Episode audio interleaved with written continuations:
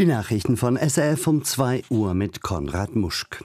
Die US-amerikanische Vizepräsidentin Kamala Harris hat angesichts des menschlichen Leids eine sofortige Waffenruhe im Gazastreifen gefordert. Given the immense scale of suffering in Gaza, there must be an immediate ceasefire. Ein entsprechendes Angebot Israels für eine sechswöchige Feuerpause liege auf dem Tisch, sagte Harris an einer Veranstaltung im US-Bundesstaat Alabama. Es sei nun an der islamistischen Hamas auf das Angebot einzugehen, sagte Harris weiter. Hamas needs to agree to that deal. Let's get a ceasefire. Let's reunite the hostages with their families. And let's provide immediate relief to the people of Gaza. Die israelischen Geiseln müssten zu ihren Familien zurückkehren und den Menschen in Gaza müsse sofortige Hilfe zukommen, sagte Harris weiter.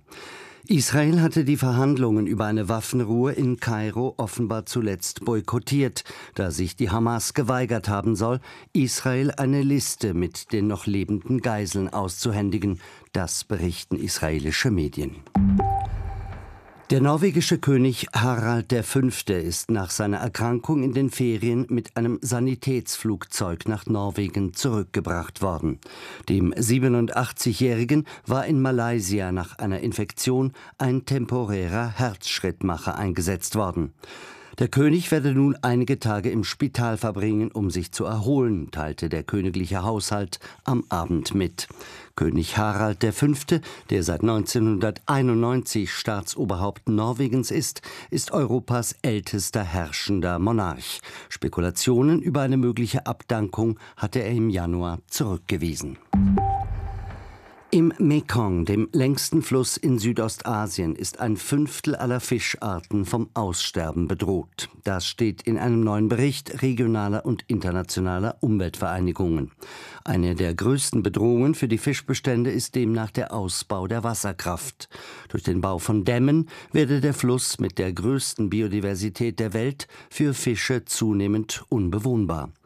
Der Mekong mit einer Länge von fast 5000 Kilometern ist eine Lebensader für Landwirtschaft und Fischfang in Südostasien. Durch das Aussterben der Fische ist laut dem Bericht die Versorgung von rund 40 Millionen Menschen im Mekong-Delta gefährdet. Das Wetter. Der Montag ist im Norden oft bewölkt bei rund 10 Grad. Im Süden wird es im Laufe des Tages immer sonniger bei 14 Grad. Das waren Nachrichten von Radio SRF, verantwortlich Konrad Muschk.